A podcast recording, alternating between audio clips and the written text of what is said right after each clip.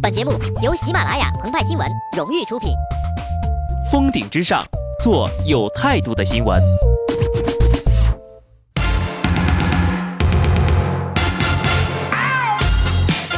本文章转自澎湃新闻澎湃联播，听众朋友们，大家好，我是极致的小布。在刚刚过去的第二十一个世界读书日上，你们读书了吗？鹏鹏很自豪地告诉我说。从莎士比亚的十四行诗和四大悲剧和四大喜剧，再到塞万提斯的《堂吉诃德》，西方的哪本名著我没有读过呀？你可拉倒吧！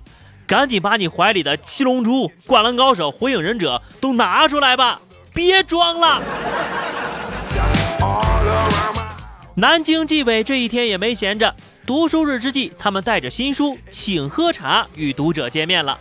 这本书呢，由一百多个小故事组成，作者呢是一名有着二十多年一线查办腐败案件经历的老纪检，故事中的人或者事都是在他亲身经历或者所见所闻的基础上进行提炼和艺术加工而成的。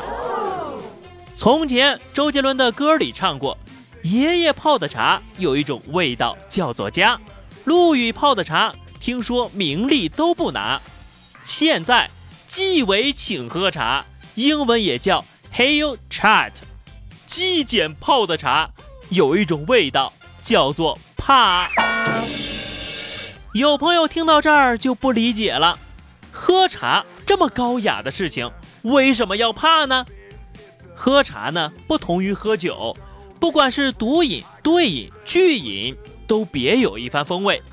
如白居易之。闲饮公部新来句，可饮毗邻远道茶。欧阳修之，吾年向老事未薄，所好未衰唯饮茶。东坡之，好色生欧面，堪称雪见差。东坡调师傅，今夜睡应休。陆放翁之，归来何事天忧至，小灶灯前自煮茶。无不是苦中作乐，苦中有甜呐。而且众所周知呀，茶文化作为我国传统文化的一部分，有着源远流长的历史。自从神农氏发现茶，将其作为一种药予以记载之后，茶的品饮方法经历了千年的起承转变，从药材走向饮品，从御用走向亲民，从粗犷走向优雅。那么如今。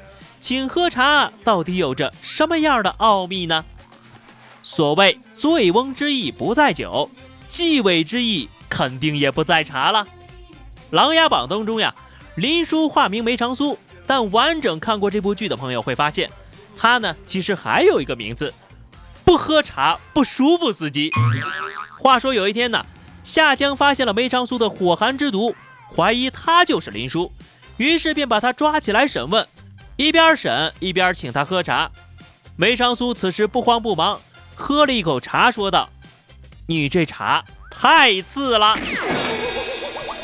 电影《赤壁》当中，曹操见到貌美如花、茶艺精湛的小乔，不禁怦然心动，便约他喝茶聊天。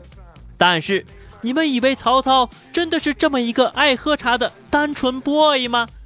人家赤壁大战之前就赢过了，何以解忧？唯有杜康，所以呀，玩的都是套路。请喝茶呢，就像现在的“我能请你喝一杯吗”一样，不过是一个借口。丞相此时满脑子想的那都是不可描述的事情，和他疯狂的不可描述。由此可见啊，中国的汉语是多么的博大精深呐！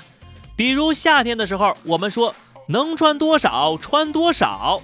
而冬天说能穿多少穿多少，比如在读喉舌齿唇这四个字儿的时候，分别就用了各自表达的部位来发音。再比如说，男人的一生大概有四个阶段，但用中文只需要一句话就来概括了，就是喜欢上一个人。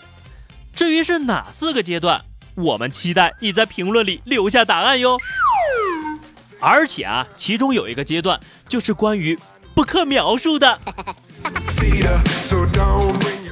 作为同行，鹏鹏和派派不知道这位编辑是抱着怎样的心情，用“不可描述”一词儿发了这条微博。民警同志明明都敲了三分钟了，为什么现场还是不可描述的呢？你这不是在质疑民警同志的语言组织能力吗？真替这位编辑担心呐！这种写法，他们领导会不会请他喝茶呢？而对于不可描述的男女，我们就不做评价了。只是这样的提升方式有碍交通安全，我们呢是不赞同的。那么话说到这儿，最后肯定又有朋友要问了：如何才能像鹏鹏和派派这样多掌握一些母语的精髓呢？答案当然是多读书啦，可不是漫画书啊。请喝茶一书是为了消除纪委神秘感，展现纪检人员真实形象。让群众更好的了解和支持纪检工作。另外啊，鹏鹏还推荐了一部分书，《送快递的赛亚人》《水表忍者》等等等等。好的，那么以上就是本期节目的全部内容了。更多新鲜资讯，敬请关注喜马拉雅澎湃新闻。下期节目我们再见吧，拜拜。